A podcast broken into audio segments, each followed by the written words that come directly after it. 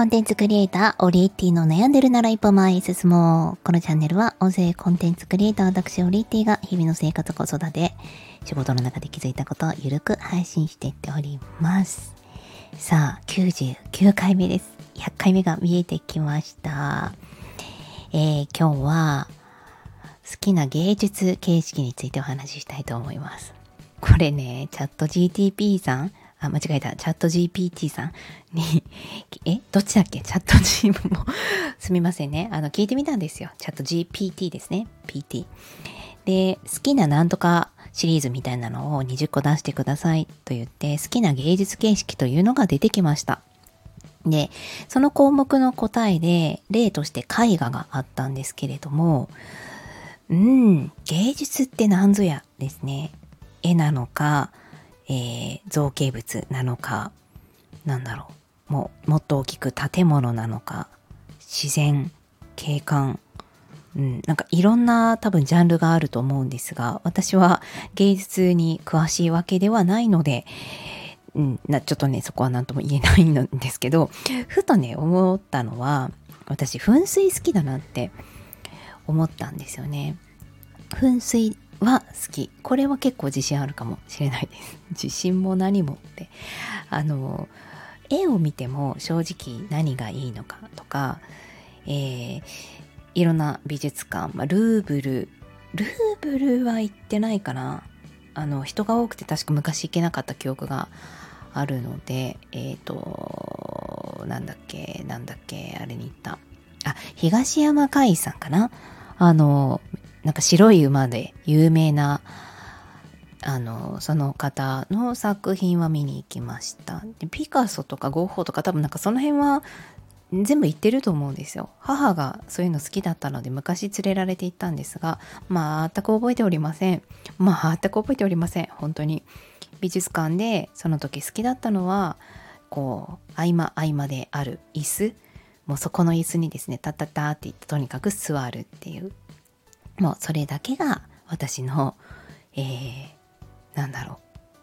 う。なんかこう、休憩できる場所というか、うん。まあ、楽しんでるっていうかなんかね歩いててもそんなに本当楽しくないので、まあ、逆流したらあのー、なんだっけ学芸員のお姉さんに怒られるし、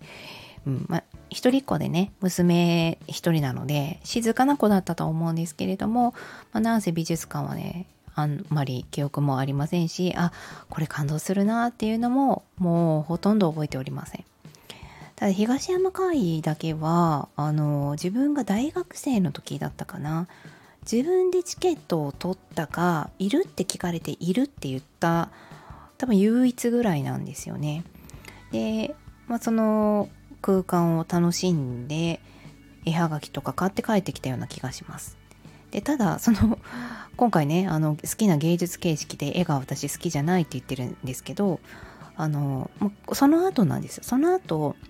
公園に多分行って、えー、おやつかなんか食べたりコーヒーを飲んでいる時の噴水がめちゃくちゃ綺麗でああ私噴水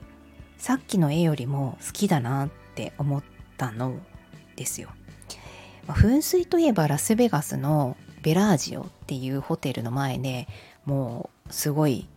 壮大な音楽と、えー、壮大ななんだろう水アートっていうのかな、えー、それもすごく実は好きで、えー、ラスベガスに行った時も結構かじりついて何回も見ていましたしあとは日本だったら、えー、千葉県にホテル三日月という、えー、ホテルがありまして、まあ、プールとか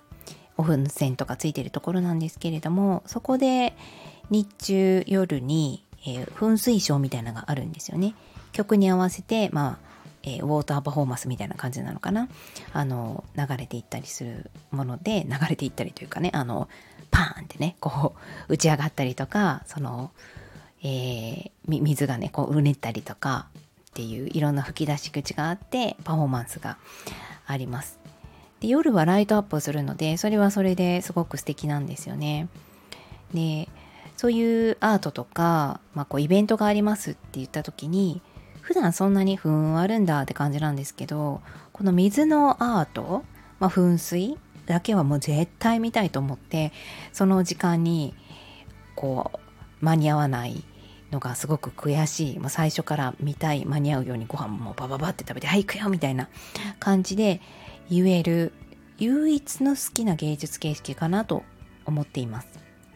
これなんで好きなんだろう？なんで好きなんだろうな？なんかちょっとこう無心になれるんですかね？水の動きとか音とかに。でおそらくさっきとあの完全な同じ動きではない。一回一回風向きとかその時の気温とかでちょっとずつ水の動きいろいろ形式違うんじゃないかなとなんとなく思ってます。だから本当は私音楽なしの噴水の方がもっと好きなんですよね。音楽なくてただただ公園にある噴水でじーっと噴水を見て鳩が飛んできてみたいな空間がすごく好きです。